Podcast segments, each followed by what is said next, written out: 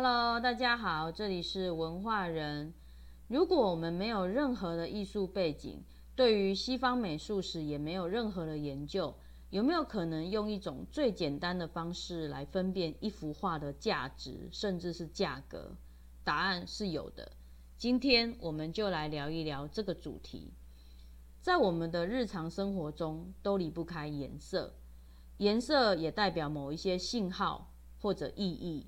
比如说，我们看到红灯要停下来，看到绿灯便知道可以通行。这些颜色的意义，都是我们长期累积的习惯所形成的一种文化。因此，今天要和大家介绍的主题是如何用颜色来分辨一幅画的价值以及价格。不过，在讲这个主题之前，要先厘清。今天的主题是围绕在西方绘画艺术作品，因为颜色和文化以及习惯有关，不同的文化、不同的颜色，也就代表不同的意思。例如，我们讲到青衣的时候，代表的是普通的百姓；而在西方，青色反而是稀有而高贵的意思。好的。接着，我们开始进入今天的主题。一般我们在欣赏西方绘画作品的时候，尤其是十七世纪以前的画作，画作本身所呈现的颜色，大概都是以土色为主，因为当时的原料都需要采用天然的材质，而大自然里头最多的就是土壤，所以各种的土色。土黄色、棕色、深棕色取得相对便宜，这也让在十七世纪以前的画家大量的采用。也就是说，在十七世纪以前，画家要为自己的画作涂上任何的色彩，都是需要付出相当的金额。因此，在当时，颜色就代表金钱以及地位。这里头又以三个颜色。最为尊贵。我们来看一下根特祭坛画，这幅画又称为神秘羔羊之画。画里头的主轴，也就是最中心点的位置，我们可以看到三个主要的颜色，分别是红色、蓝色以及绿色。这也是西方美术史上的三原色，也是最尊贵的三个颜色。接着我们来看一下拉斐尔。拉斐尔好几幅的圣母肖像图里头，大量的采用红色、蓝色以及绿色。因为当时如果想要使用蓝色或绿色，就必须用昂贵的矿石，叫做群青，它的价格比黄金还要贵。想象画家把比黄金还要贵的群青磨成粉，放入颜料里头作画。这是何等的奢华！因此，如此昂贵的颜料，当然是要画在最殊胜的人物上。这也就是为什么我们常常在西方绘画里头发现，圣母以及耶稣多半身穿蓝色或者绿色的服装。至于红色呢？红色主要是由朱砂制成，不论是在平常的布料里头，或者在画家的颜料。都相当的稀少，尤其是深红色，因此红色也用来表示尊贵。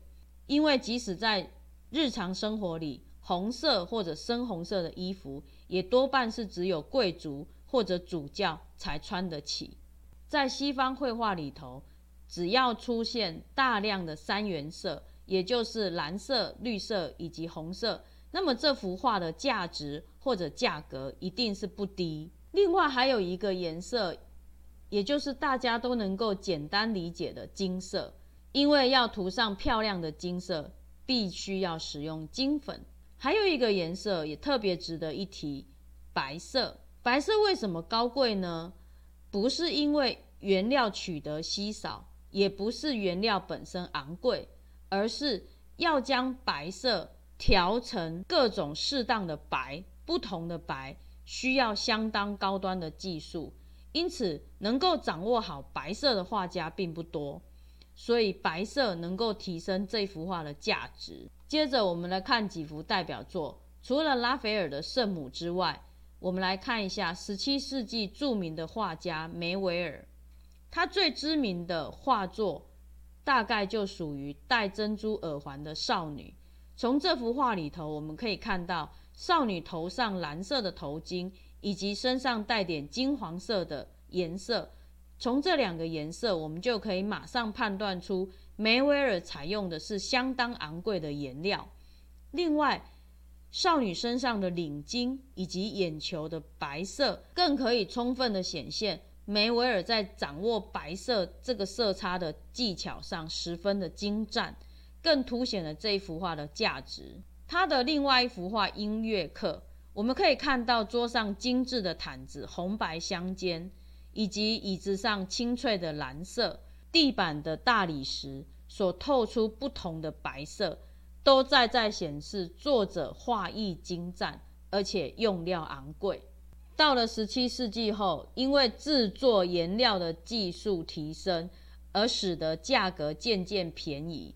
尤其是到了十九世纪，各种颜料的颜色推陈出新，使得画家能够把不同的颜色放入画作里头，而产生我们现在所最熟悉的印象派。然而，颜色所代表的意涵已经成为一种共同的语言。即便到了现在，红色、蓝色以及绿色、白色都代表着欢愉、丰收、高雅、贵气的象征。例如，我们即将到来的耶诞节，我们再来举个例子，像十九世纪的拿破仑，他出身平民，为了宣传自己。不论是拿破仑的加冕图，甚至是他个人的肖像，以及约瑟芬的肖像图，都大量采用红色、白色、金色、绿色以及蓝色来彰显自己的地位以及尊贵。因为这些颜色所代表的意思已经成为文化的一部分。再来，我们看一下近期二十世纪一位使用颜色来让自己的画作更有质感的画家——克里姆。克里姆的画。不论是他的爱与花的绽放、辉煌的华丽以及稳，每一幅画都铺上金粉，所以只要想起克里姆，我们就能够马上连接到他的金色魅力，因为这些画确确实实是使用大量的金粉来创作的，那么价格铁定相当不菲。好的，今天我们就简单的和大家聊一聊，如何用颜色来分辨一幅画的价值。甚至是价格，别忘了留言、按赞、分享以及按下小铃铛，这样就不会错过我们每次的更新。谢谢大家，我们下次见，拜拜。